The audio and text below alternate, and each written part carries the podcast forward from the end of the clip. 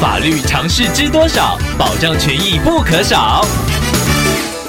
欢迎收听《法律知多少》时间，我们请到台湾瑞银法律事务所律师郑瑞伦来为您解答法律上的疑惑。各位听众朋友，大家好，我是郑瑞伦律师。律师您好，听众朋友婷婷透过官网留言板想要请问您，因为疫情的关系，学校重要集会需要改为线上直播举行，因为集会当中会使用流行歌曲作为背景音乐，想要请问郑律师，在线上直播时播放流行歌曲，是否会有侵权的疑虑呢？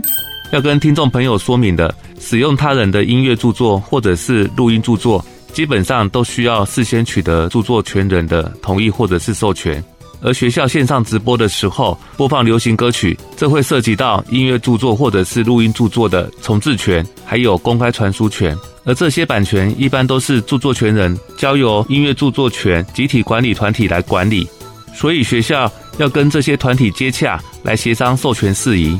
而在付费取得授权之外，我国著作权法也设有几个少数的例外，一般通称为合理使用。而主张合理使用有几个重要的判断标准，大致上会以有没有向观众收费、有没有营利性质来做判断。不过，有没有向观众收费只是其中的一个考量点，仍然需要综合其他因素一并考量。例如，这类的音乐著作的使用方式会不会对原著作的市场价值造成影响？所以在学校集会的时候播放流行音乐，并且做成线上直播，即使不是营利行为，仍然有可能因为其他原因而被认为属于侵害他人著作权的行为。所以律师建议学校方面还是要事先取得著作权人的授权，才可以使用他人的著作。以上希望律师的回答可以帮助到听众朋友，谢谢。